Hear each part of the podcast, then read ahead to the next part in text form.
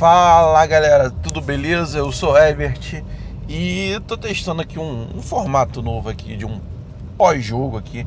Hoje eu tô gravando na quinta-feira de manhã, são sete e meia da manhã. Tô indo pro trabalho, com um pouco de aquela ressaca moral, né?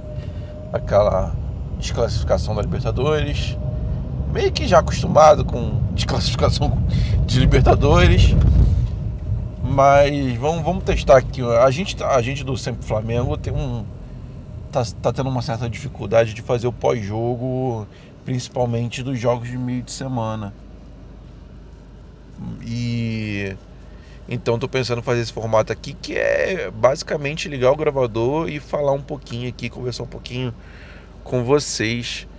Só que eu tô dirigindo, então vai ter hora que eu vou ficar que nem meio Casagrande aqui, meio meio falando é, é, é, meio meio pausado, meio pensando assim, porque de vez em quando eu vou ter que eu vou ter que dividir a atenção com o trânsito, né? Que nem o, que nem o Rogerinho do Engar.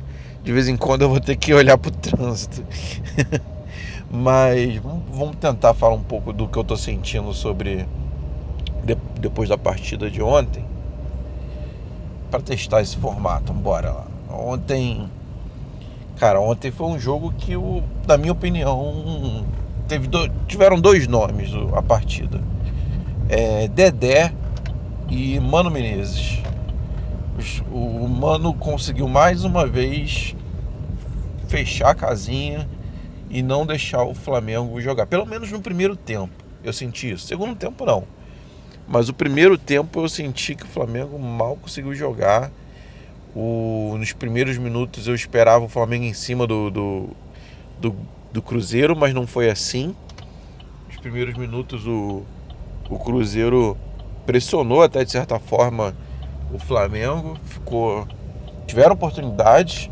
Diego Alves salvou a gente em, pelo menos duas oportunidades. Teve aquele gol bizarro que o que o Barcos perdeu, graças a Deus, meio que a lá David. E aquela hora eu confesso que eu achei que ia dar tudo certo. Falei, pô, se o cara perdeu esse gol, o destino deve ter reservado alguma coisa boa pra gente. Aí não foi bem assim. E o Flamengo mal ameaçava o, o time do Cruzeiro. Eu até brinquei aqui no grupo aqui com meus colegas aqui quando era 6, 7 minutos de jogo, eu falei, galera, quem aí sabe o quem quem consegue responder primeiro aí qual é a cor do uniforme do Fábio? Que até os 8 minutos mais ou menos de jogo, a, a TV mal tinha focalizado o Fábio. Era só no campo do, do Flamengo, aquele, e, e no meio-campo, e no máximo o Flamengo chegava na intermediária. O Vitinho ali tava, tava só caindo pelas pontes e quando ele estava centralizado tava, tava quase que nulo. Mas aos poucos o Flamengo foi melhorando, melhorando e terminou o segundo tempo com mais ações, vamos dizer assim. E no segundo tempo também o Flamengo melhorou e tal, mas não, não, não, era, não era aquela pressão, não, era, não tinha muita chance de gol. Quando saiu o Vitinho e entrou o Dourado, eu pensei, ah, realmente essa, essa substituição eu deveria ter sido programada, porque o Vitinho tá, tem cansado. No meio do segundo tempo ele dá uma cansada mesmo, dá uma baixada de bola. E tem aquela, aquilo que todo mundo já imaginou, né? Tem que botar o Dourado no final, porque vai que consegue dois gols, já é um batedor de pênalti, é um pênalti garantido. Só que, infelizmente, o futebol, nem toda partida tem pênalti a favor do Flamengo. É uma regra aí que poderia até a CBF repensar. Botar pelo menos um, um pênalti para o Flamengo aí por, por jogo, para o Dourado poder fazer gol as regras não, não ajudam o, o, Dourado, né? Não facilita pro cara. Como é que a gente quer cobrar o cara faça gol se não tem pênalti pro cara bater? Fica complicado, né? A gente cobra, mas também não vê o lado dele. E, é, e o Dourado é aquilo que eu falei, pescoço para baixo, é, ele é canela pura. A bola bate nele e volta, ele é até esforçado, cai no chão, tenta fazer um monte de coisa, todo cadeirudo, fora da área, brinca aí. Fora da área ele parece que ele saiu, acabou de sair de coma. Acabou de sair de coma e foi jogar futebol. É impressionante o quão ele não tem habilidade. As pessoas falavam do, do brocador. Ah, brocador é caneludo.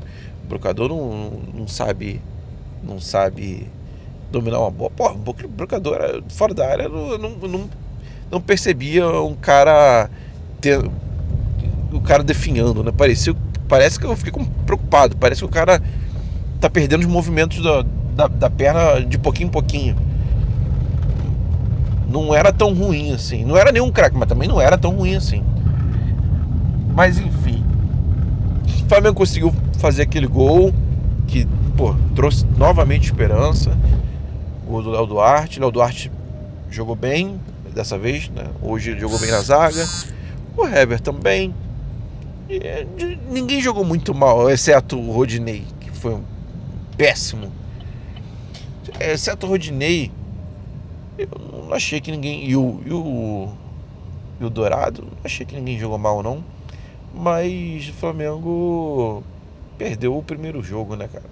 A nossa desclassificação foi aqui. É, é absurdo o Flamengo tomar dois gols no Maracanã do Cruzeiro e não fazer nenhum é, em um jogo tão importante. É, não tem desculpa. E, e, já era uma missão muito difícil e o Flamengo quase conseguiu. É, Para quem foi desclassificado vergonhosamente ano passado, ser desclassificado assim não é, é, é, é menos ruim. Menos ruim, vamos dizer assim. Mas ainda dá, dá aquela, aquela chateação. É, a gente foi desclassificado. É, já, a gente já tinha sido desenganado pelo médico, né? Ele já tinha dado 15 dias de vida na Libertadores. Se a gente passasse, era lucro. E se não passar, ok. Já, já, eu já estava acostum, já tava acostumado com a notícia, já estava acostumado com a ideia. Mas não conseguimos. Tivemos chance, poderíamos ter conseguido pelo menos um 2 a 0 Dava para ter acontecido, mas não deu, cara. O, o Cruzeiro tem que reconhecer o. Tem que reconhecer o mérito do Cruzeiro, principalmente defensivamente. Principalmente com o Dedé e aquele, aquele Lucas Silva e o Romero, se eu não me engano. Aqueles dois volantes são muito bons também. Não é só o Dedé. Mas o Dedé é absurdo. O Dedé tá no ele recuperou a fase, parece que ele está até melhor do que antes da, da, da, lesão dele. Absurdo. Então, galera, é basicamente isso, galera. É, espero que tenha dado certo. Se, deu, se der certo, isso aqui, agora é a hora que eu estou dividindo a atenção. Eu tô dividindo a atenção aqui para não bater. Mas se, se der certo, eu vou tentar fazer isso mais vezes. Vou pedir aqui para o resto da equipe também fazer. E para a gente ter um pós-jogo, né? Ter um papo, porque a gente só conversa sobre o jogo do, do final de semana. Fica faltando esse registro aí, essa opinião. E vai ser assim, sem edição, sem corte. Se eu falar besteira, eu vou ter que me corrigir. Se eu só lembrar depois que parar de gravar, vai ficar assim mesmo. E valeu. Aproveita e Aproveita e escuta o episódio 31. A gente fala sobre o. A gente bate um papo sobre o jogo do contra o América Mineiro. E o tema atemporal aí é como se tornar um ídolo do Flamengo. Foi um bate-papo muito legal. Esse episódio está muito bom, muito especial. Que agora o áudio vai ficar um pouquinho pior, que eu tô, tô, tô, tô naquela chavada, né? Eu tive que abaixar o celular porque tá uma, uma polícia aqui e tal, tá esquisito. Mas. Isso é tudo mentira, hein, galera? Eu não tô dirigindo, não, hein? É brincadeira. Eu nunca dirigi e falei no telefone ao mesmo tempo. Mas eu nem tô com o telefone, o telefone tá, tá quieto aqui mesmo. Mas é brincadeira, hein? Nunca fiz isso, não. Mas, voltando ao assunto, o episódio 31 tá especialíssimo, cara. A gente bate um papo, o que, que um jogador precisa para se tornar ídolo do Flamengo.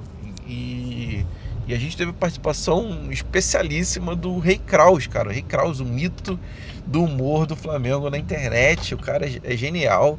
E, e mandou um áudio pra gente. Tá? Ele deu até o pitaco dele. Foi muito legal. Esse, esse episódio realmente é um dos meus preferidos já. E eu acho que você vai curtir bastante. Baixa lá E segue a gente nas nossas redes, comenta, pode, pode falar a sua opinião do, do episódio, pode falar a opinião desse áudio aqui também, desse episódio aqui, que é um podcast raiz, né? É um podcast bem raiz mesmo. Valeu, galera, e, e é isso. Até a próxima. Tchau, valeu e fui. Saudações rubro-negras.